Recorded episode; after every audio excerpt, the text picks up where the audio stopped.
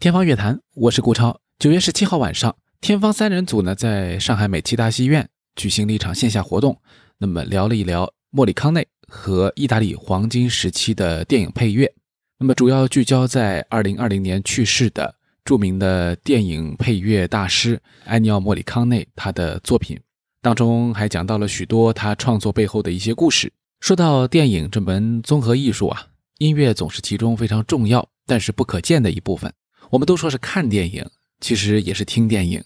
因为很多的经典的台词也好，经典的音乐也好，都值得回味。从另外的角度来说，好的电影配乐也是要通过成功的电影来让人们记住。那接下来呢，就让我们回到美琪大戏院艺术电影的活动现场，呃，来听一听天方三人组是怎么样聊到呃莫里康内的一些故事的。天方乐坛，我是顾超。啊，大家好，我是博乔。大家好，我是安青青。今年美琪大戏院呢是八十周年，所以首先恭喜。呃，美琪大戏院在这个解放前就是上海这个文艺娱乐的一个中心地带的代表作啊，在电影播放这个领域当中当然是前沿的。那么我们今天在的这个场地呢，是一个这个上海美琪大戏院的这样一个后场的一个地方啊，在这个进入表演的或者看电影的这个大厅之前，我们会经过的这样一个地方。其实这个跟我们节目还是蛮合适的，因为我们节目当时在起名字的时候啊，天方乐坛有一个英语，可能听我们节目的人都没有注意到，呃，唯独关注我们微信号的人可能知道，因为我们后面拖了一个英语叫 intermezzo，intermezzo 就是这个意大利语间奏曲的意思。那么间奏曲呢，就是在这个歌剧啊，或者说一些其他的剧目的幕间来进行演奏的音乐。那我当时时候的想法呢，就是我们几位一起聊天啊，就好像是大家看戏看到一半出来。然后呢，就互相交流的那种感觉，所以可能大家觉得今天这场和以前的艺术电影有一些不一样的地方，就在于我们可能像就像在聊天，彼此沟通有无。那么我们今天两者做一个结合，也是呃，就聊一聊电影配乐大师这个莫里康内，同时呢，也是聊这个意大利的经典的电影配乐。呃，因为在这个一开场的时候呢，我们和美琪大戏院都各自选择了一些这个影片和这个配乐来给大家播放嘛。这里面就是刚才我们在后场的时候也在讨论，除了有莫里康内的作品以外，大家还看到什么？不知道有没有注意到？一个呢是有 Piovani 的一个配乐，就是《美丽人生》或者叫《生活是美丽的》贝尼尼的那个电影当中的这个配乐。还有呢，就是我们看到一位很老的老先生，他在。指挥，然后有一个手风琴的那个跟这个乐队的合奏，这个是作曲家本人，就是巴卡洛夫指挥他的这个一部很有名的代表作《邮差》当中的音乐。然后说到意大利的这个电影，我们还肯定还会聊到别的嘛，就先按下不表，我们先说莫里康内。呃，我想先问问两位，就是你们是最早怎么接触到莫里康内的作品？当然肯定是从看电影开始的，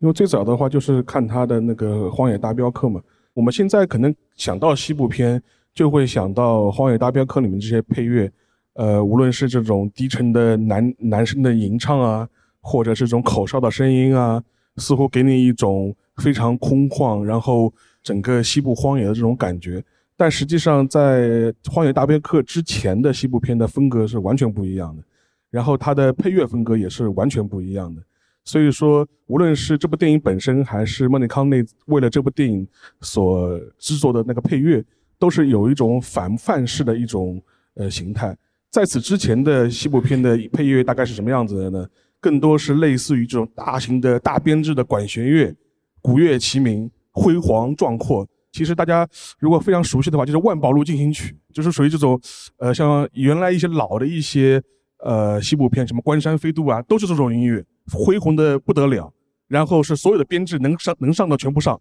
声音越响越好。所以说，反倒是莱昂内，就是他拍《荒野大镖客》的时候，故意是用一种反范式的方式去拍它，希望能拍出一个不一样的西部片。当然，后来他这一系列西部片，我们都也都知道有所谓“通心粉西部片”啊这种说法，但实际上他是有个刻意要有要发现一个跟传统西部片不一样的去拍法。然而与之非常相得益彰的就是莫雷康内的配乐。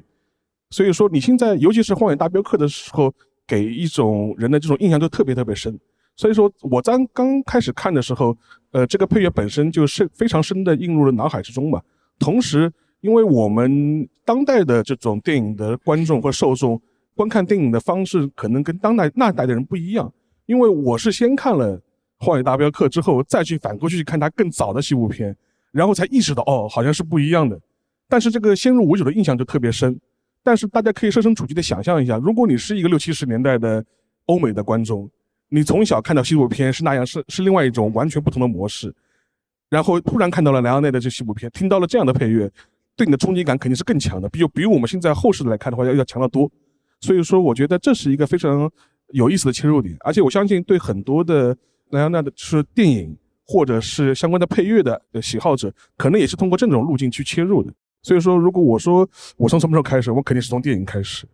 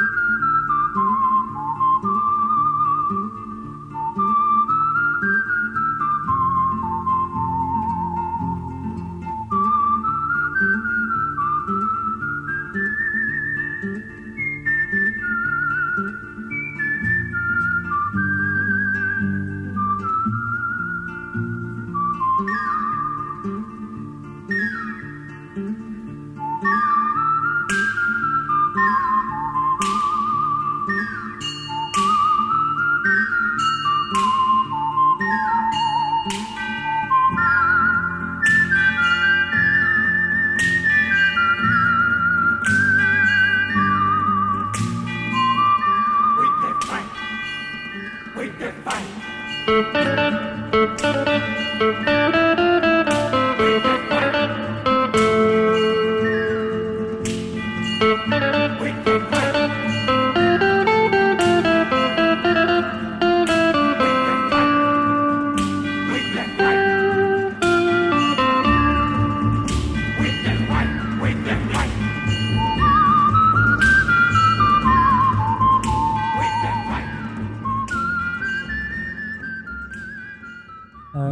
对于我来讲，我可能跟绝大部分的观众一模一样，就是第一次听到这个莫里康内的音乐的时候，其实甚至根本就不知道这个是莫里康内的音乐，因为他莫里康内最最主要的当然是他的这部电影的创作嘛。然后，但是你看的时候，你可能不太会去思考音乐的问题，你可能。觉得音乐也很好听，但是你可能更多的还是关注剧情、关注画画面。我觉得如果说最早的话，可能我跟真的跟大家一样，应该类似于像《海上钢琴师》这样的电影作品，因为这个作品实在是在文文艺电影里面或者在作者电影里面是比较大众化的这一种。然后如果说第一次意识到，就是说有一个作曲家叫做莫里康内，然后他。是非常厉害的话，我觉得确确实实应该还是他早期的这个意大利这个西部片里面所运用的这些配乐，因为第一次听你会真的会感觉很诡异，就是你作为一个正常的一个中国人，然后你可能听惯的音乐不外乎就两三种，呃，要么是流行音乐，要么是你平常会，你比如说你是个古典乐迷，是你自己喜欢的音乐，然后要么就是一些跟我们的民族比较相关的一些。音乐，你很少会听到有那么一个音乐那么的刺耳，那么的尖利，而且它经常它不是一个旋律。比如说莫里康内，他到这个西部往事以后，他会选写一些旋律非常悠扬，然后你可以哼唱的这么一些作品。但像我们刚才看到的这个西部片里面的很多的这种，他利用了排箫，利用了口哨，利用了呃铃鼓曼陀，他甚甚至还还用过曼陀铃这样子的。然后这种音乐表现方式，第一个它很难哼唱，第二个它。甚至有有些时候会非常尖利，然后所以说你一听到这样的音乐的话，你会非常好奇，而且这个音乐你确实觉得它不难听，而且它跟这个电影契合度是如此之好。就比如说，就是莫里康内的跟这个塞尔吉奥莱昂内合作的第一部电影就是这个《荒野大镖客》嘛，所以镖客三部曲的第一部，其实它里面的这个配乐并不是说。呃，他专门的为莱昂内的这个影片去写的，而是他找了一首他以前写过的曲子的素材，然后改改改改改。但是改完以后，你就会觉得非常非常之合适于这部电影。所以说，就是莫里康内为大家所如此熟知，他的路径其实比一般其他的，就比如说像约翰威廉姆斯，比如说在像早期的这个那个赫尔曼。等等，这些配乐大师，他不一样的地方就在于，他确实在一个非常独特的点找到了一种没有那么独特，但是非常有个性的题材。然后他又运用了非常多在当时不被主流音乐所接受的，就比如说像排箫啊，像口哨，然后像口琴这样子的乐器。然后他刺穿了观众的耳膜，刺穿了耳膜之后，观众会非常好奇，而且而且就这种刺穿，你不觉得很突兀？然后我觉得这个是所有人，就是无论是。你是那个时代的人，还是我们作为一个比他可能晚生近三十年、四十年的人，在回头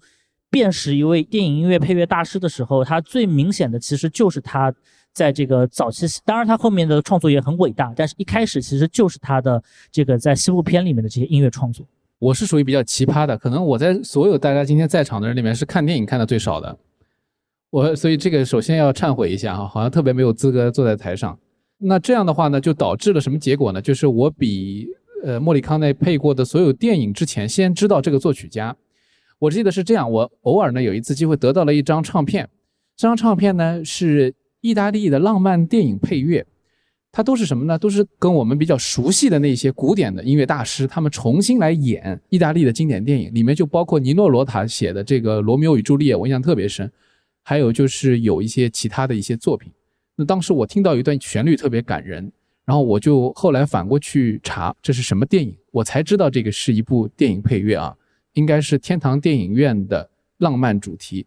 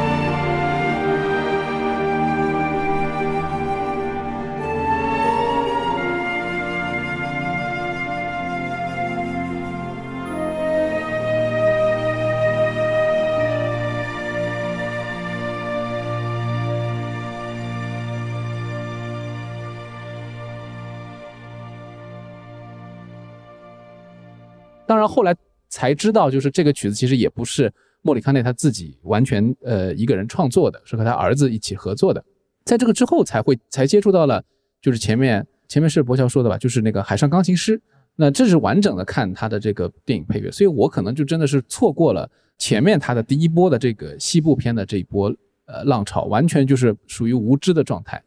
不过今年呢，在上海电影节，我倒还真是买票去看了，呃，《荒野大镖客》，那是很受震撼。就像前面呃邵老师说的，呃，是一种就是你既陌生，但是又觉得他那种创新是你现在的这些人可以接受的，是很巧妙的一种配乐的创作模式，呃，所以也没有想到今天会有这样一个机会，我们一起来分享这个关于莫里康内的一些呃音乐配乐，包括创作方面的一些灵感。好，那这样我们还是可能有些朋友可能会想知道说，哎，你们既然来了，是不是应该为我们讲一讲莫里康内这个人大概他是一个什么样的背景？啊，这样我先讲一部分，然后我们请两位再呃补充。那首先呢，就是莫里康内他在自己的自述或者说是他的这个，我们都能找到他的生平当中可以看到，他的父亲是一位吹小号的小号演奏者，除了演奏爵士乐以外呢，还为电影做配乐。那虽然没有讲得很清楚到底是怎么做配乐，但是可以想象的是，莫里康内的父亲，因为莫里康内去世的时候是去年是九十多岁，他的父亲，也就是说活到现在有一百多岁这样一个老人的话。当时时候，他所处的这个配乐工作的环境，很可能是为一些默片配乐，因为莫里康内讲过，他爸爸有的时候会因为工作到外地去为电影做配乐，但是这个几天的时间呢，可能就是一个演出的一种形式，所以我们可以想象，就是当时时候的默片的播放，它是没有音乐的，所以需要一个现场的乐队，而且往往演奏的音乐是跟电影画面没有关系的，所以它是可以用爵士乐来配任何的东西。这才有了我们现在很多给默片重新配乐的这样的工作嘛，啊，当然那个就是为画面再去重新找音乐，找合适的音乐。然后呢，他的母亲是一个家庭主妇，就在家里面照顾自己的兄弟姐妹。呃，莫里康内特别强调他自己回忆他自己说，他小时候的时候，他有一个兄弟，就是说一呃夭折了，这个对他来说是一个他经常怀念的一个家庭的往事。那好像呢，听起来呢，就是他对于这个家庭的观念，就如同很多传统的意大利人一样，是一个比较强调家庭、强调故乡，这个有一种这个故土情，离不开这片土地的这种感觉。这个应该没有什么问题啊。而且，呃，他后来有人也问过他，是不是要就是，既然你在美国有工作机会了，是不是要搬到好莱坞去啊？他是拒绝的，因为他对于这个罗马这座城市，他自己生活的这个地方，有着无比的眷恋。那么这个画面基本上在他一生当中就贯穿了，就描绘的很清晰。他从很小的时候，十一岁的时候进入到音乐学院开始学习，最早也是跟他爸爸的专长一样学小号的。那么在这之后，他同时也学和声啊，学一些音乐理论啊。那么也就自然而然的把他引导到了学习作曲这件事情上面。那么在这个学习的过程当中，当然有很多机会去实践了。最早嘛，肯定是一些线下的戏剧，那时候电影还没有那么发达的情况下，他给很多的，比如说一些戏剧啊、一些剧本做一些音乐，有的时候是去演奏，有的时候是写一些东西，慢慢的就积累这个实战的经验吧。那么官方称他第一部这个电影配乐作品是一九六一年的时候，《法西斯分子》，这个是为当时也是一个演员嘛，应该他是也自己本身是一个演员，是一个制作节目的人，又是一个呃导演啊，就是叫这个塞尔切，呃写了这样一个配乐。但是其实之前他之前已经开始写一些配乐作品，这样一个背景是他大概一个起步的一个状态，对吧？哎，我们就说到他的这个配乐，因为前面讲《法西斯分子》的时候，我讲。说这个他可能已经在这个之前开始配乐了，实际上就是有一个影子写手的概念。要么博乔先为我们讲讲，因为其实，在艺术行业其实是有一个漫长的学徒期的。然后他当时应该是跟他的一个导师叫萨瓦诺还是叫萨瓦利的这么一个人，然后他跟着他做助手。这个人。当时身边可能有四五个这样的助手，这个人是专门给这种电影、电视写配乐的。然后，嗯，他每天工作非常满，因为他们当时在意大利最大的，现在仍然是最大的一家电视台工作，叫 RAI，叫 R A I，为为这家电视台去工作。这种工作一般比较无聊，因为其实你也没有那么多时间仔细的去什么研究这个电电视剧的剧情，研究这个电影的剧情，基本上就就是一个所谓行活儿，就是你来了一个。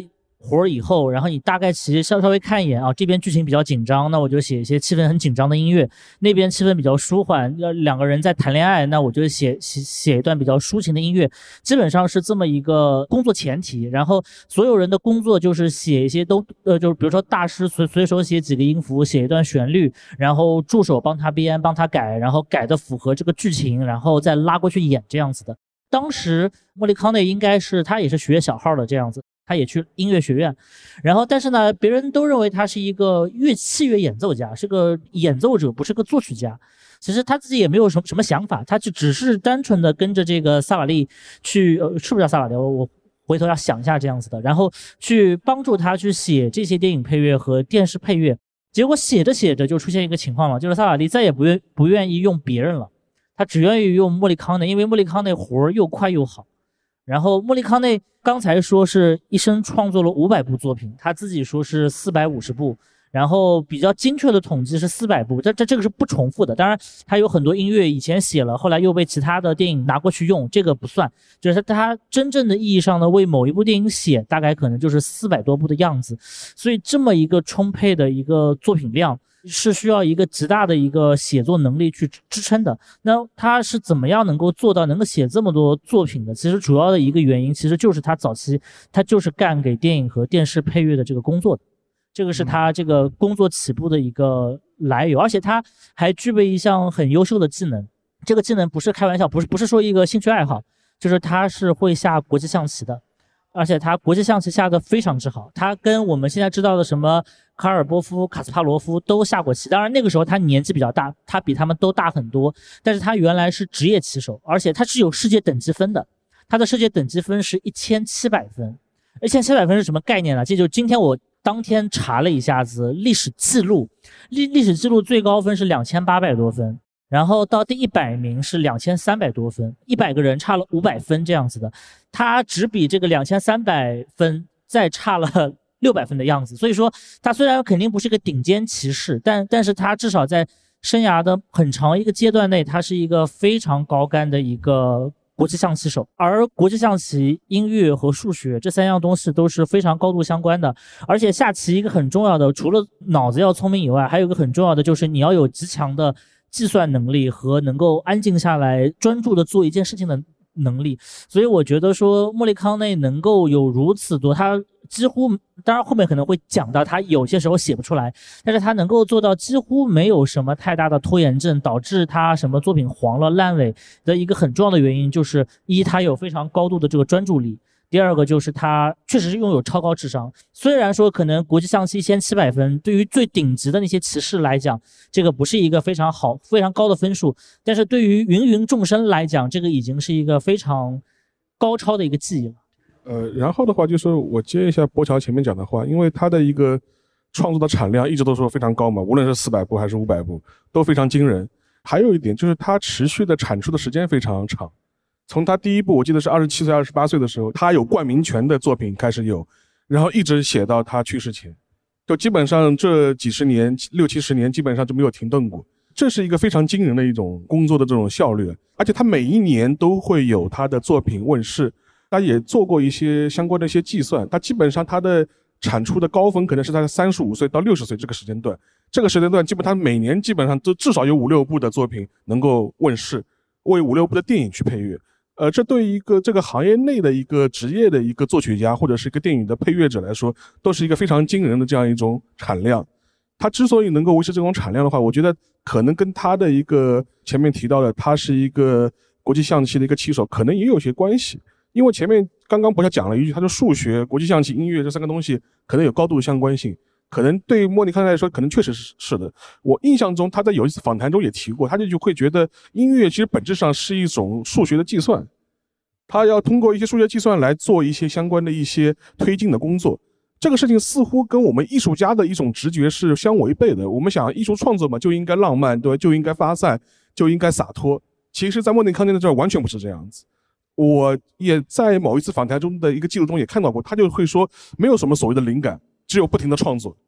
这就是他的一种创作的态度。而且你现在去看他的整个一天的作息，基本上也是维持这样一种生活的方式。他的做生活作息，除了极个别他外出要旅行之外，基本上是雷打不动。每天早上四点钟准时起床，然后四点钟起床之后，他可能会洗漱、看报纸、吃早餐，每天要做早操。锻炼完之后，八点左右会准时坐在他书房里开始一天的工作。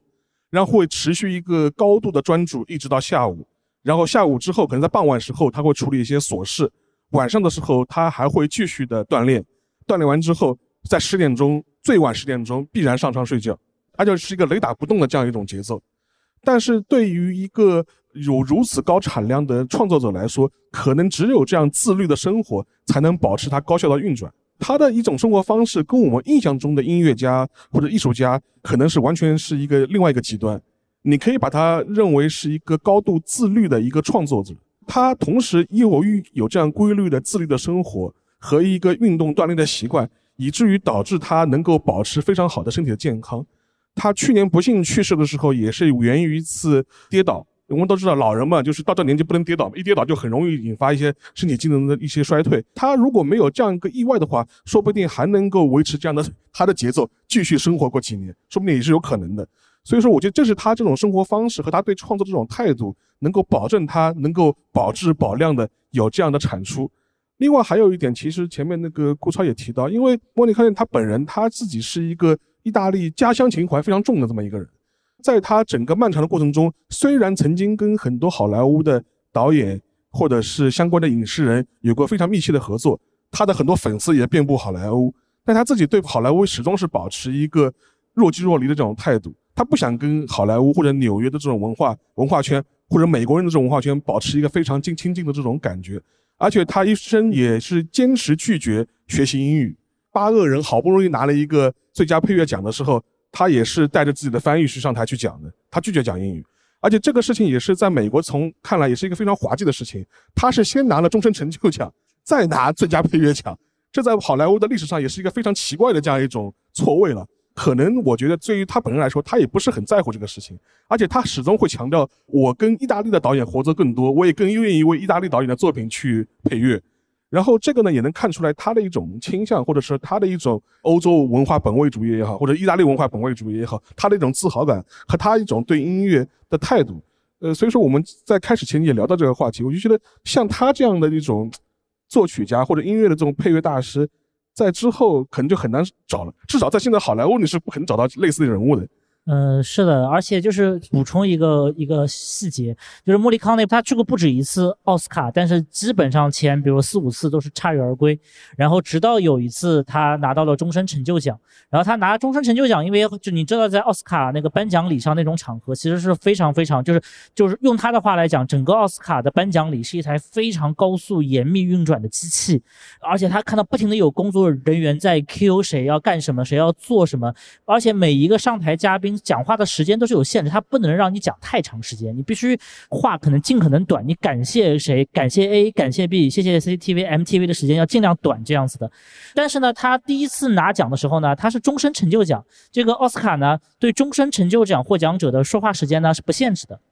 你可以尽情感谢这样子的，所以他第一次呢就是很慢悠悠的就在读他自己的稿子这样子的，结果他第二次呢，他是因为八恶人嘛，然后又拿了一次奥斯卡最佳配乐，那一次呢，他是作为这个获奖者，获奖者是有时间限制的，他们还不知道自己获奖前就要去彩排，彩排的时候呢就要看那个提词器，那个提词器走得飞快，他就非常紧张，而且他他觉得说他的时间是不是要卡一半，因为他要翻译嘛。所以说他那一次经历他非常不愉快，他就他就觉得说整个人是被推着走的，然后所以说他非常非常的，第一是不愿意学英文，觉得没必要；第二个呢是觉得美国这种文化太快，跟他意大利人这种性格，欧洲中国人。对，嗯，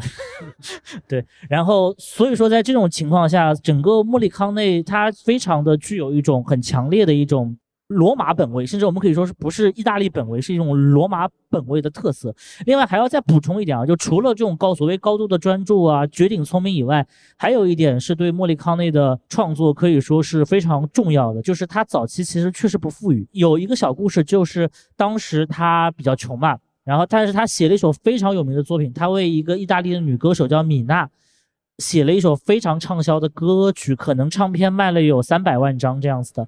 然后呢，别人就问他这个歌怎么写的，为什么这么红啊？他说我我是跟我太太两个人在银行排队去付那个煤气账单的时候写的。然后人家说为呃你为什么是这个时候想出来的这个旋律？他说一般账单是我灵感的最好的来源，就是他早期还是对金钱还是非常渴望的。你包括从创作的量上，你也能看得出来，他创作的最高峰，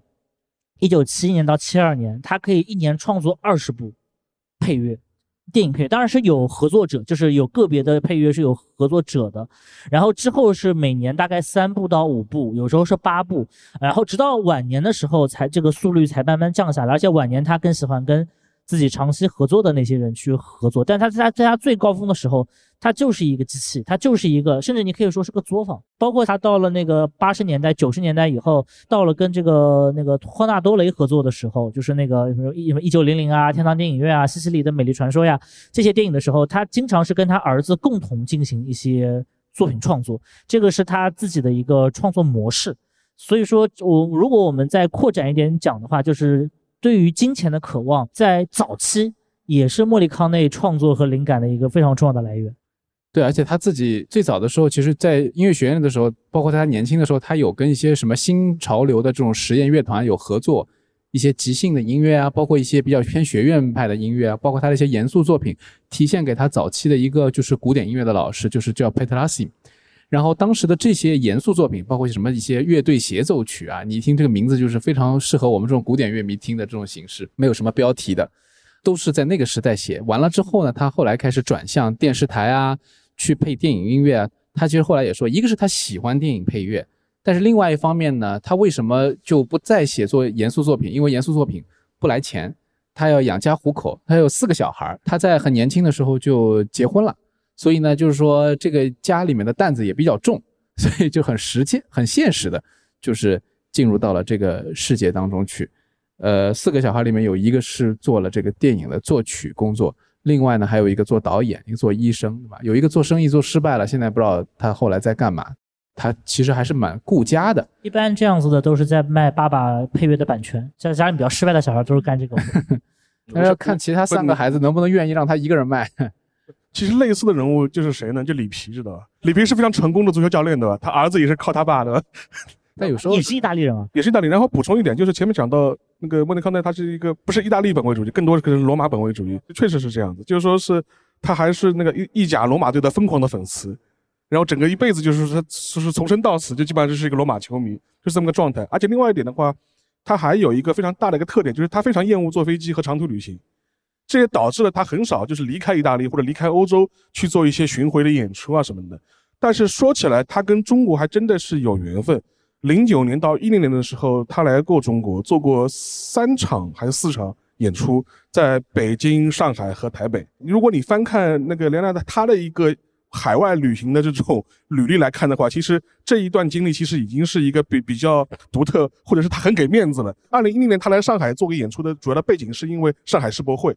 它等于是一个世博会的一个意大利的文化交流的一个配套演出，一个政府主推的项目，才好不容易把他请到上海来。对，就是世博会的时候，其实请了很多大咖过来，而且我当时还去了意大利馆，我记得印象很深。我只去了一天世博会，然后雨下的特别大，结果排队的人就比较少，我就进了意大利馆。但是我那个时候完全没有意识到有那么多好的呃音乐会。其实那个时候的文化资源是非常非常丰富的，各个国家最好的音乐家、艺术家都来了，可惜错过了。但是我朋友圈里面竟然就有当时组织这个莫里康内来中国的这个组织方，啊，所以也是觉得好像有一点擦肩而过的感觉，嗯。但是不得不说，他确实是一个地道的喜欢罗马的一个人，包括还有就是他坚固不破的这个宗教信仰，对吧？他对于天主教的这个信仰也是非常非常的深刻，他的信仰坚定到他会去，呃，对当时的罗马的这个教廷有提出过一些不同的意见，在音乐方面的意见。就说明他对于这个传统是非常非常的重视的，这一点我觉得也体现在他音乐风格上面。其实美琪这边也向我们提出了三个一个问题啊，就是说我们三个人能不能够概括一下对于这个莫里康内音乐的一个总体印象，用一个词或者说一个最简短的句子吧。我想到的是旋律，虽然他的音乐不是所有都有旋律，但是他的大部分音乐都以非常有个性的旋律，像教会啊、天堂电影院这些，就是都是以旋律取胜。那么或者说让我们记住的最多的就是这些。那我感觉他作为一个很传统的意大利人，包括我们今天这个标题就是呃，其实是美籍起的，叫 The Score of Italian，这个叫 Neo 呃 Realism，这个就是新意大利新现实主义之谱，对吧？那么我觉得这其实也代表了这个特点，就是继承传统，讲究旋律的这种表达。我先接着多说两句吧。刚才沙老师还讲到，就是他是个非常理性的人，是一个智商很高的人，是一个下象棋的人。那么莫里康内曾经就讲过，他作曲当中有一个非常重要的一个难点，他认为难点是在于历史上的作曲家把各种旋律的排列组合写的差不多了，所以他要创造出新的让你们印象深刻的旋律，他觉得是非常困难的一件事情。那么这一点上呢，有有的音乐家是不同意的，他们觉得可以无限的写下去，但是呢，他就是站在这一派上。可能也和他这种比较理性的思维有关系，但他写出来的音乐呢，却是以打动人为目标的啊，他一直在努力做这件事情，所以我用旋律来概括，这是我一个感觉。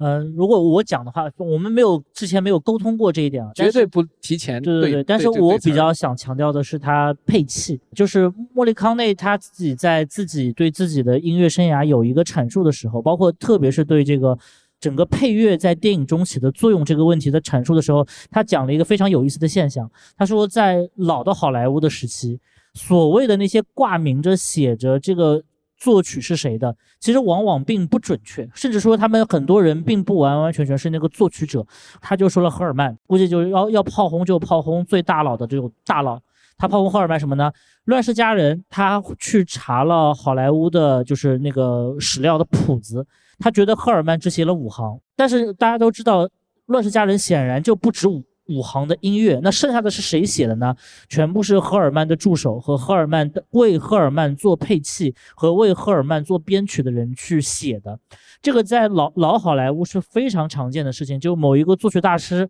非常有名，然后呢，呃，好莱坞请他来写，他随手写了一些音符，写了一些基础的旋律。然后呢，他后面有一个小的作曲团队，然后帮他来丰富，而且他写的这个旋律很可能仅仅是一个，比如说在钢琴谱上随便弹出来的这么一个旋律，但是呢，他之后的这个团队呢，要把它谱写成一个非常恢宏的、复杂的，可能是用交响乐编制来演奏的这么一个交响乐的一个电影配乐作品。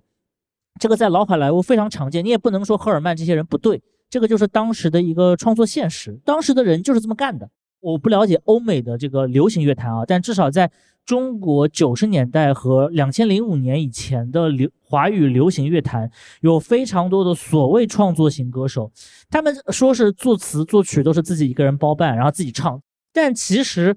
很多人并不具备所谓叫 songwriter，就这些人不能叫 composer，他虽然叫作曲，但他不能叫 composer，他要叫 songwriter，就是说难听就是写歌的。那为什么叫 songwriter 呢？就是因为一一首流行歌曲，我我相信在座所有的观众，只要你有心，哪怕一天作曲没有学过，一天音乐也没有学过，你自己偶尔也能哼出一个还不错、挺悦耳动听的一个旋律，这样子。这这个对任何人来讲不是一个特别难的事情，这样子。但是难的是什么呢？难的是你要把这段非常简单的旋律要配上和声，要把它想怎么去配器，怎么去呈现，这个是非常复杂，而且。一首歌的好与坏，往往是在这些地方最见功力的。而好莱坞以前的那些作曲家们呢，其实就有一点点像中国的桑威，不是说他们没能力啊，是说他们有时候比较偷懒，然后或者才华太高了，就写一个简单的旋律，然后之后是有一大票的人帮他去配乐。但是莫里康内非常的反感这一点，当然他可能是时代不同。莫里康内的作曲，我们知道一般的作曲家一些个必备技能就是会弹钢琴。大部分的作曲家的作曲是在钢琴上去实现一个非常基本，他可能就借助钢琴来听一个效果这样子。莫里康内当然会弹钢琴，但是他说他作曲从来不是坐在钢琴前面去作曲，他说我上来就是交响乐，我上来就是交响乐的思维。而且我觉得莫里康内。最体现他功力的地方也在于说，当然他后面比如说给贝托鲁奇配的这些乐曲里面有大量的这种弦乐啊，很悠扬。但是我觉得他最见功力的地方，真的就是他那那一些，包括给恐怖片、给西部片配乐的时候那些配器，他怎么能够在一九六零年代就想到用电吉他？来给西部片来配，而且配出那种非常冷硬的色彩，用这种口箫，用排箫，包括它排箫，甚至一直用到了你很难想象这么一个乐器可以用在，比如像《美国往事》这样子，你感觉上来讲是一个美国性挺强。当然，《美国往事》本质上来讲是一部美国的意大利电影这么一个电影类型里面去，所以我觉得。莫里康内如果以以一个词来形容他的音乐创作的话，我觉得要么是配器，要么是编曲，因为他真正意义上的做到了，就是他一个人对整个作品是有一个完整的把控，而不是只是简单随手写几个旋律，请一堆助手来帮他来填充里面的这些细节内容的这么一个作曲家。嗯，这个是我对他的最大的一个感受。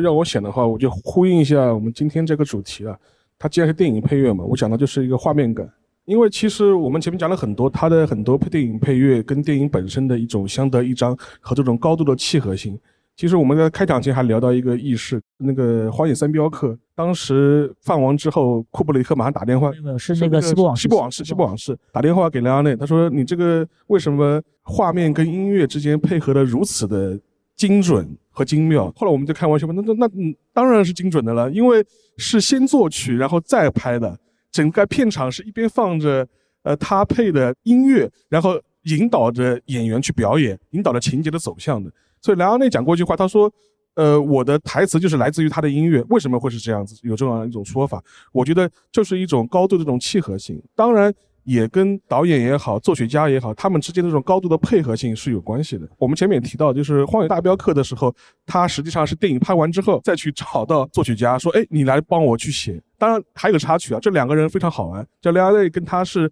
小学同学。但是我看到过两个版本，一个是说他们之前意识到他们是小学同学，还有一种版本说他们是之后才发现我们是同一个小学的。应该是莱昂内打了个电话给莫里康内说，呃，你是莫里康内先生嘛？我要去您家拜访一下，我可能有一部电影作品想让您配乐。然后他说行吧，那你来吧，告诉他一个地址，然后他就去了。去了以后一开门呢，两个人又打了个招呼。然后莫莉康内的回忆是。这个其实我自己也会有类似的事件发生，就是你会记得你可能这个同学在你脑海中已经淡忘了，但是他的某一个细节你是记得非常清楚的。莫莉康内记得莱昂内的细节是莱昂内的嘴角会有一个小的那种抽搐的动作，这个是他可能就觉得莱昂内比较特殊的一个地方，他可能也不会记得，但是他跟这个人讲话的时候，他看见了这个微表情，然后他突然想起来了。然后就问你是叫什么什么什么吗？他说是啊。然后你是在什么什么，类似于像我们在路上遇到几十年不见的人，就说你是是什么什么什么时候在什么什么地方做过什么什么事情的人吗？他说是啊。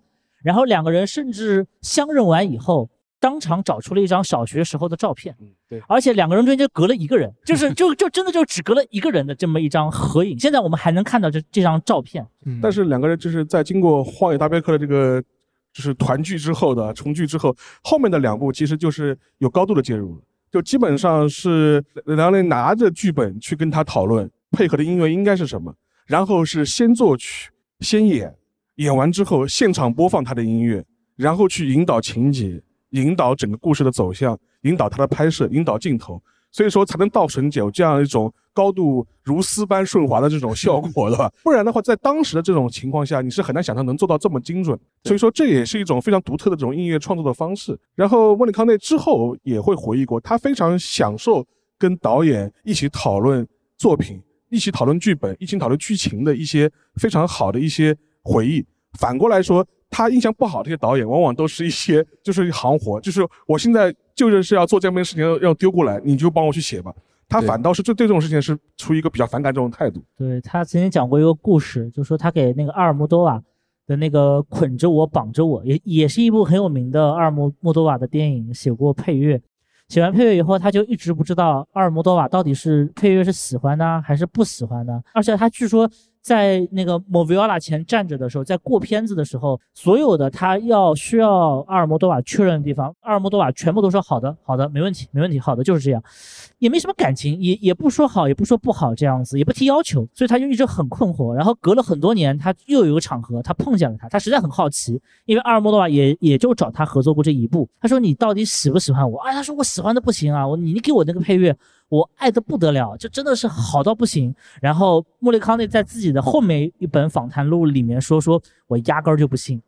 他压根儿就不信，他说，否则他怎么只会找我做这一步呢？对吧？这肯定会找我做很多呀。他就找找我做一步，应该应该他觉得阿尔莫多瓦应该是不喜欢。而且穆里康内是个劳模，这他真的是个。当然后面我们还是要讲讲一些他的坏话啊。但前面讲他真是个劳模，他为每一个作品他可能会写十首到十五首的作品，然后每一首作品他要写四到五个版本的备用的作品曲，然后让导演去选择。然后而莱昂内呢，莱昂内又非常信任，非常非常信任。莫里康内信任到什么程度呢？信任到他说你写的你淘汰的作品我也要听一听，就是信任到这个地步。所以说莱昂内和这个莫里康内之间是一个高度信任合作的关系。但是莫里康内也遇到过那种非常非常让他感觉有一点点就是呃他觉得关系很好，但是也有点不适应的这么导演，就是那个布莱恩德帕尔玛，应该是给那个 Intouchable 那个铁面无私做配乐的时候，有一场戏他写了六个版本。一二三四五六，然后呢，他就给帕尔玛写了一封信，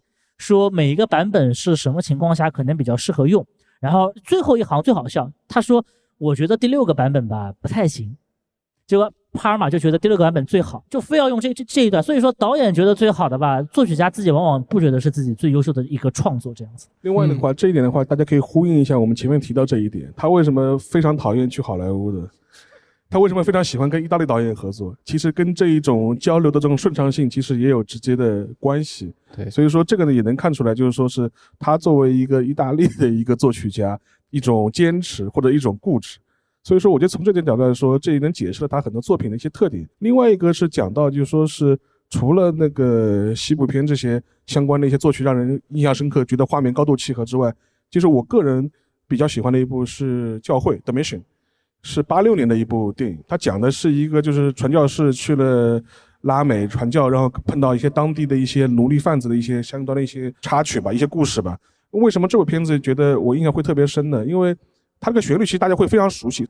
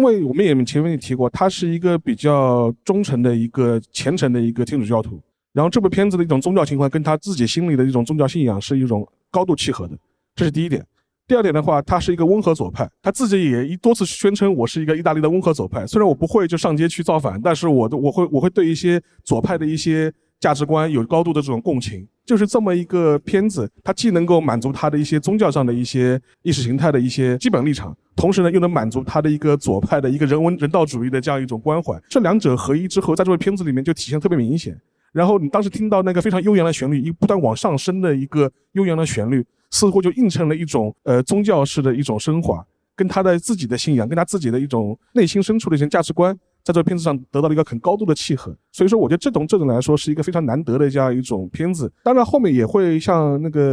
呃，就海上钢琴师啊，很多人也会说，也是一种他自我的一种投射在里面。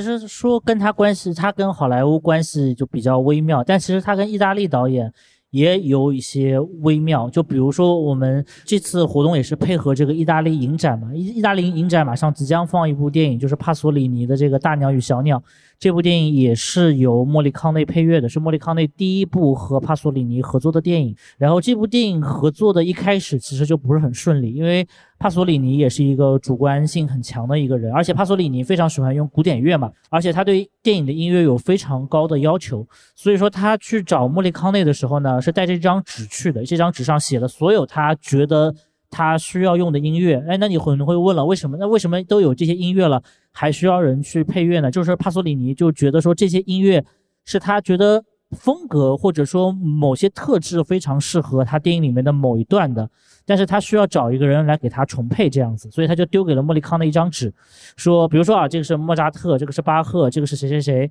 你根据这些音乐写一个风格相似的就 OK 了。那个莫里康内就有一点生气嘛，他说我从来不接受这种工作，而且他当时说了一句非常重的话，他说你可能找错人了。帕索里尼是一个虽然他片子很狂啊，比较狂野，就是片子很激进。但是他人是很羞涩的一个人，他就很不好意思，他就觉得我靠，我是不是做错了一件事儿，得罪大师了？对，当然那个时候可能他还没那么大师这样子的，对他，他可能就是只是觉得之前的合作者这样合作都没问题，为什么到你这儿成了问题？是不是我对你不够尊重？然后他想了一会儿，就是莫利康内的回忆录里面是说，呃，他尴尬了几几秒钟，想了一会儿，说那我就全权交给你来做吧。然后莫里康内也很惊讶，因为他知道帕索里尼当时在意大利已经小有名气，而且是一个声名狼藉的导演。那个时候还没拍《索多玛》，那个时候声名狼藉是因为。呃，他是个左派导演嘛，然后有很多那种不好的传闻，甚至还说他拿着枪去抢劫了一个加油站，就是那种乱消息满天飞。所以说，帕索里尼其实在业界或者在外界其实形象也不是很好。所以说，这两个人第一次合作其实有这么一个矛盾存在在其中，但是其实就是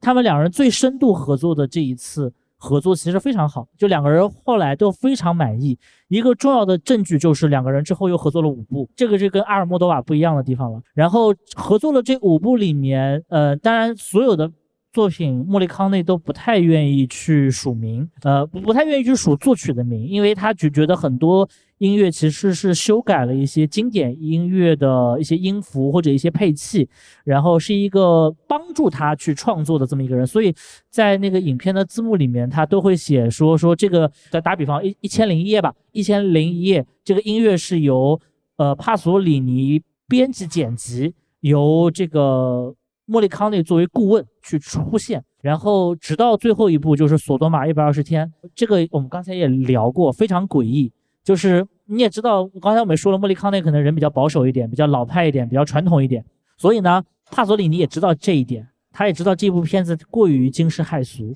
所以当时他们坐在那个 Moviola 机器前面，在过在过整个片子的配乐的时候呢，他说：“我经历了史上最奇怪的一次经历，就是。”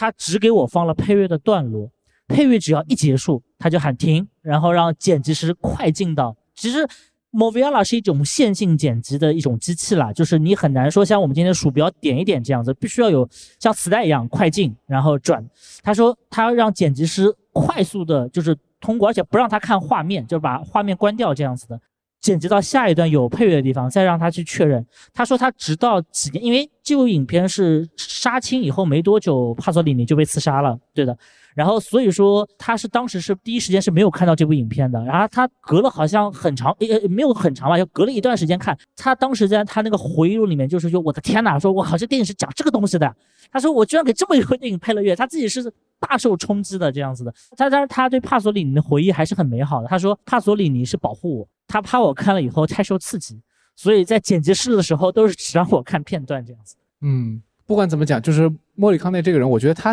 其实可能未必会真的有什么反应，真的给他看他还是会很专业。他我觉得他对于电影工作本身兴趣并不是那么大，就拍摄电影这件事情，他的干涉的这种欲望不强。他自己就是一个作曲的，所以他跟莱昂内合作也好，还是跟那个托尔纳多雷合作也好，基本上都不去片场，只去过都是一两次啊，都是这么说的。比较好笑的一次应该是去海上钢琴师那个斗琴的那一段，然后去的原因是现场需要一一个技术顾问，因为这一段很重要嘛，大大家应该都都看过吧？就海海上钢琴师斗琴的那一段，那一段非常非常重要，所以说必须要有音乐指导在场，他确认呃这些表演是行的，可能之后跟后期的音乐能够对得上。才行这样子，所以莱昂内请过他两次去现场，主要原因是莱昂内比较迷信，他觉得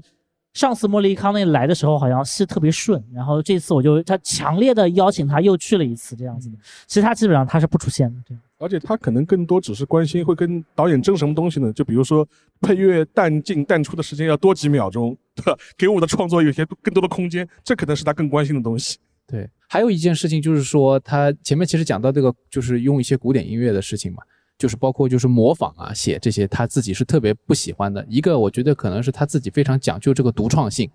呃，包括他老师对他的这个教导，他觉得最重要的一点就是要有自己的音乐个性。所以，当有一个做导演找这个莫里康内写一个曲子，说你给我写一个像柴可夫斯基一样的音乐的时候，他就说让你滚，让他滚蛋，就拒绝了。姜文老师好像说过，嗯，说说过就是让让久石让写一个跟莫扎特差不多的。然后写的不好的话，就写比莫扎特差一点点就好了。呃，那久石让怎么回答的？呃，就久石让一听说让他写个跟莫扎特差不多的，他就想拒绝这份工作。然后后来姜文为了安抚他，就这样，这这个是是是这个笑文啦。我觉得也是姜文的一个营销策略这样子的。还有一个姜文的故事嘛，也是他看那个什么，就是黄金三镖客，就最后不是三个人站成三角形，大家要不开始拔枪对对射的时候嘛，他当时说莱昂内拍的真是好，但节奏真的是慢。然后他说：“如果他恨不得就是我来剪一版，就是剪个更快的版本出来。”结果后来他说：“不万万万使不得，因为这整个场景是跟着配乐走的。你你不光是要剪快，你还有配乐还重新写。不过就是说导演和作曲家之间的这种合作，如果有默契的话，当然是很好。所以呃，莫里康内的几位就是他自己满意的导演，他基本上给他喜欢的导演的评价都是第一句话就是说他人很好，很尊重我。这个话听起来很那什么，因为《教父》那个时候他就说你不尊重我。” 这是天做的。意大利人是不是都喜欢这么威胁别人？我觉得，呃，但是呢，就是说，因为有些导演是懂音乐，他认甚至觉得有些导演如果直接一点跟他说一些提一些建议，能够帮助他写好的话，他是很接受的。是的，是的。泰伦斯·马利克就是这样，他跟泰伦斯·马利克只合作过一部电影，就是《天堂之日》。然后这部电影，他对泰伦斯·马马利克的就评价好到无以复加，主要就是因为几点：第一个，这哥们儿会下国际象棋。第二个是这个哥们儿虽然不懂意大利文，但是能够通过翻译聊到三个人抱头痛哭。然后第三点就是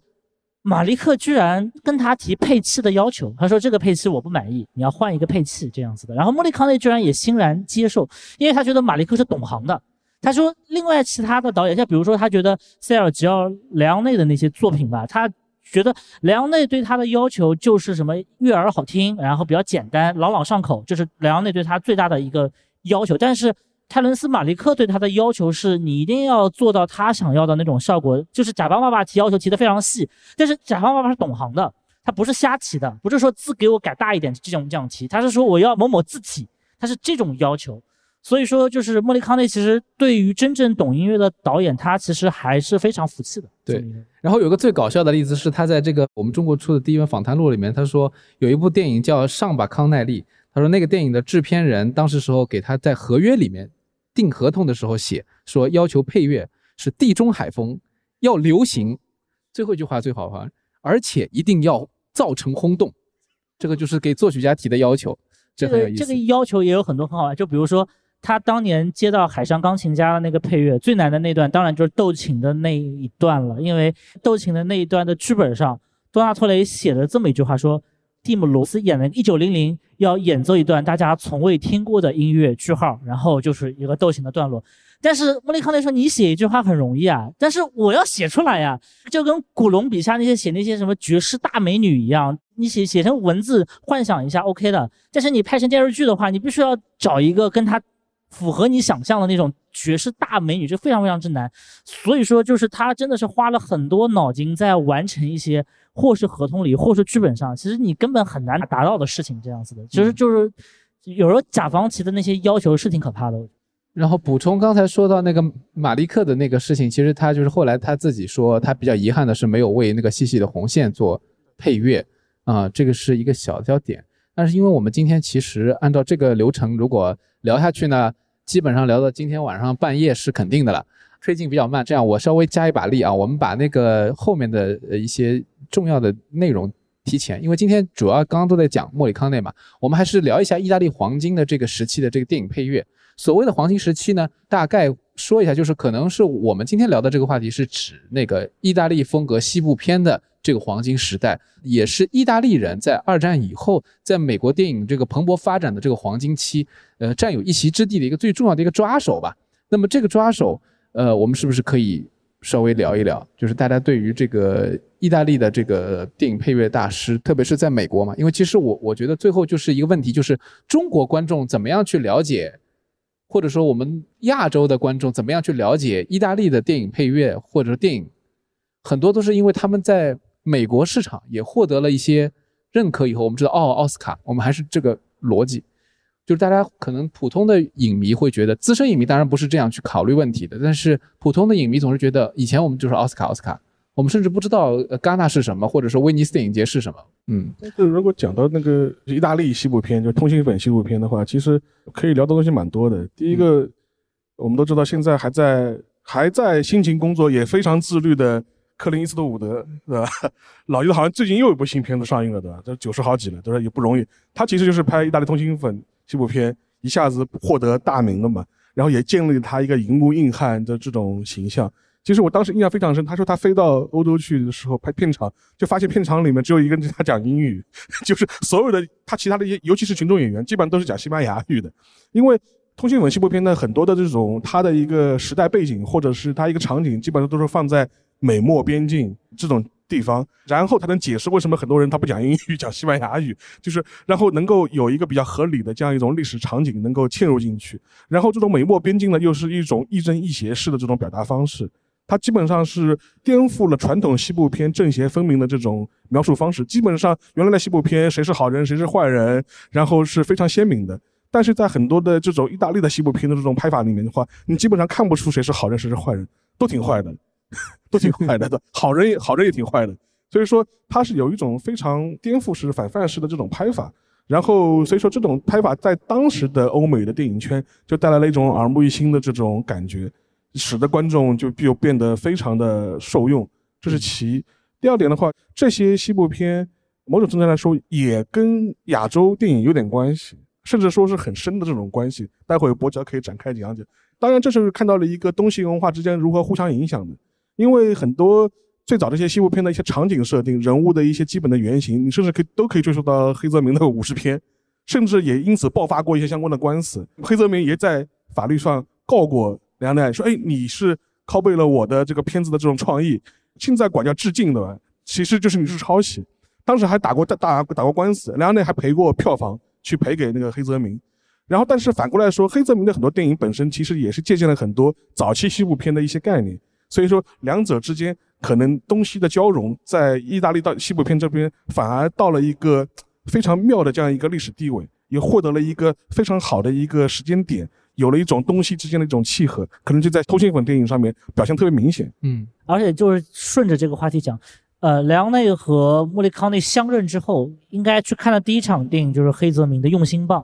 然后莱昂内是非常喜欢，然后莫里康内是完全没看进去，他自己说我我我看不进去这种片子，呃，当然我觉得可能对于美琪这边的观专业性比较强的观众来讲，可能是老生常谈，因为就是意大利，我说今天所谓意大利新现实主义，其实莱昂内。应该不算了这样子的，然后呃帕索里尼是算的，然后罗西里尼也算这样子，就是意大利战后的这帮导演，他们一方面要背负一些历史负担，就是所谓比如说这个意大利虽然是二战的战胜国嘛，但是其实也是轴心国的一部分这样，然后所以说整个威尼斯电影节其实也是为墨索里尼的法西斯政权去张扬其优越性的这么一个文化工具，然后。在这种情况下，整个意大利新一代的导演，包括之后法国新浪潮的那帮人，就是意大利新现实主义、法国新浪潮这两拨人，其实都有一些在拨乱反正的这一面。特别是意大利的新现实主义导演，而且意大利其实很多就很像同步的，就是意大利歌剧里面，我们都知道，意大利歌剧是最著名的，当然是喜歌剧，还有 bel canto，就是所谓的这种比较悠扬优美的这种歌剧，但是。到了意大利的歌剧进入二十世纪以后，进入普契尼的这个时代以后，就进入了所谓现实主义时代嘛，Verissimo 这这么一个时代。而意大利电影其实也经历了一个非常类似的一个状况。然后西部片是那种比较豪侠的浪，其实是比较浪漫化的这么一种影片。但是，一旦进入到了战后时代以后，意大利进入新现实主义时代以后，一下子像德西卡这样的导演，比如说偷自行车的人，他们把镜头对准底层。对准一些社会现实，包括甚至像威斯康蒂这种贵族出身的那种导演拍了《爆》，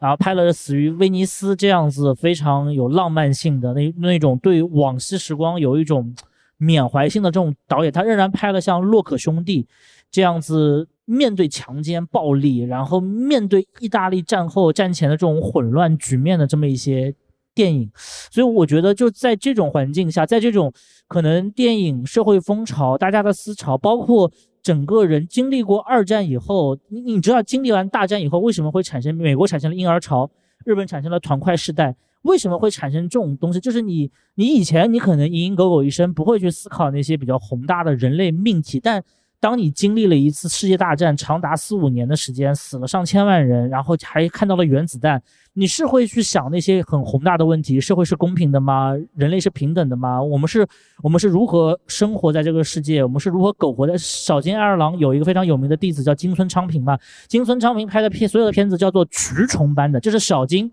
他的导师。非常非常呃，表现中产阶级日本保守文化的小津安二郎对他的弟子在松竹的弟子，以蛆虫般视角去观察日本社会的金村昌平的评价，这种思潮在整个战后是非常普遍的。每一个国家，日本有日本的新浪潮，法国法国新浪潮，意大利是新现实主义，这种思潮就在社会当中涌动，而且也正是因为有这种涌动性。我们才能够逃脱出那种调性音乐非常优美的、非常悠扬的、讲究让你觉得愉悦的那么一种音乐。你会听到那种刺耳的、不和谐的、不符合古典音乐、传统音乐，甚至有时候不符合爵士乐的那么一种很尖利的乐器出现。他们明明可以奏出很美妙的声音，但是非要口琴、排箫奏出那种非常高亢、非常高的那种音乐，其实就是一种你说悬了，其实是一种某种意义上的社会反抗。但是。如果我们去仔细的去梳理整个文化的脉络，电影、电视、音音乐、小说、文学、戏剧，所有的场域都在发生着这样子这种畸变，可以说是畸变。所以我觉得莫里康内的音乐，它的特性也正是在这种畸变当中。包括整个意大利那一个时代，包括尼诺罗塔，就是给那个《教父》写配乐的那个人，他们全部都是在这个时代的洪流当中抓到了这个时代洪流，然后一举成为了我们。现在最耳熟能详的这种电影音乐配乐大师，嗯，不过和这个呃很多其他国家到美国去发展的电影配乐的这个作曲家一点不一样，就是意大利的很多作曲家都选择留在意大利生活嘛，就像莫里康内这样，所以可能也是这个原因，他们很长一段时间的这个历史地位没有融入到美国的这个主流的这个影坛当中去，奥斯卡奖也很晚才给到莫里康内，之前就一直是提名嘛，但是相比之下，我们前面讲的什么赫曼，或者说从奥地利。呃，去美国的这个比较早的，先去那个 Congo 的，很早就已经在美国，就因为他们定居了，他们融入了当地生活，所以他们很很早就成为了这一部分的这个历史的一部分，成为了叙叙述者啊，成为成为了本体。但是这个莫里康内好像还是一个外来客的感觉，所以可能这也是一个原因，就是让他的这个名声的到来来了晚了一些。就莫里康内的音乐其实还是有很多影呃影响和粉丝的嘛。中文世界应该存在一个莫里康内网站，是一个非常喜欢莫里康内的。影迷、乐迷，然后做的一个网站，然后这个网站也非常好。听过这个老师的一些传闻，我我不知道他就就是现在怎么样了。但是之后要出的莫里康内的书跟他也有很大的关系。他真的是做了非常详尽的关于莫里康内的一个表单，大家有兴趣的话可以去搜一下这个莫里康内的中文站。然后我们可以稍微稍微讲一讲这个呃莫里康内自己这本书，如果拿到朋友可以回去翻一下，里面他有讲到，就是说就是 Metallica，就是金属乐队有经常在。演唱会的开头用他的配乐来作为开始，就这个很难想象。那个 Metallica 可能如果大家不知道的话，就是会知道那个前两年格莱美和郎朗一起有合作过那个现场表演的是吧？这个反正不知道大家什么领域的这个受众啊，就是我我就在瞎猜了。其实我我我觉得他跟中国还有个关系，就是比较稍微远一点，就是马友友曾经致敬他录过一张专辑，这是因为他们两个人在奥斯卡的时候碰到了，大概是零一年的时候碰到了吧？碰到了以后。后来他们就可能商量一起录录了一张专辑，这个我觉得也是很值得大家回去自己找来听一听的。我印象特别深的是，对，里面还有首歌应该是啊，席琳迪翁唱的。然后在他的那个、那个、那个他他的奥斯卡那个终身成就奖的那个晚会上，席琳迪翁也唱了，他应该是那个《美国往事》里面那个 Debra 那个主题曲这样子。然后席琳迪翁说了一句非常非常非常非常中国式的话，他他说：“大师叫这个 Maestro，说今天晚上我唱您的歌不会用声音去唱。”我会用心，所以说他以前唱什么那个泰坦尼克号都没走心，我觉得，哎，泰坦尼克号那那不就是对，那正好就是那个莫里康内的粉丝写的嘛，对吧？所以他们都是有很多关系的。有很多人说他是他的粉丝，但是其实你会感觉到他的音乐并没有从他的方向去走。我觉得比较明显的就是 John Williams，也说非常尊敬莫里康内，但你看他的那个路数，基本上我个人认为是 Congo 的那套路数来的。当然，可能甚至有一些赫曼的因素，就是德奥系或者俄罗斯犹太系的这这些移民到美国的作曲家影响更大一些。我不过我我是想说马友友，是因为我想到了一个故事，就是莫里康内说了一句很有意思的话，就是说他说当时时候他们一起录这张专辑，后来不是还拍了照，然后就放在封面上嘛。然后他说马友友这个人怎么样？他也说这个人很好，很尊重我。我有的时候指挥的时候，因为他那张专辑是他指挥的，然后他指挥乐队的时候，他说他有的时候会突然之间速度会快一点或者慢一点，就是调一下速度，提一下。马友友总是微微一笑，然后就跟上来了，这种感觉。你是不是感觉到一个大师，他真正内心比较欢乐的时候，就是会有这种细节的观察，就是一个天天蝎座的心态，淋漓尽致的体现。就你对我好的话，我也会加倍反还。对对对，感觉是个意大利黑帮，觉得这孩子懂事儿。所以通过今天的这个活动，我想大家至少认识了一个传统的地地道道的意大利人，他是怎么样去思维和工作的。我觉得这也是非常好的一个收获了。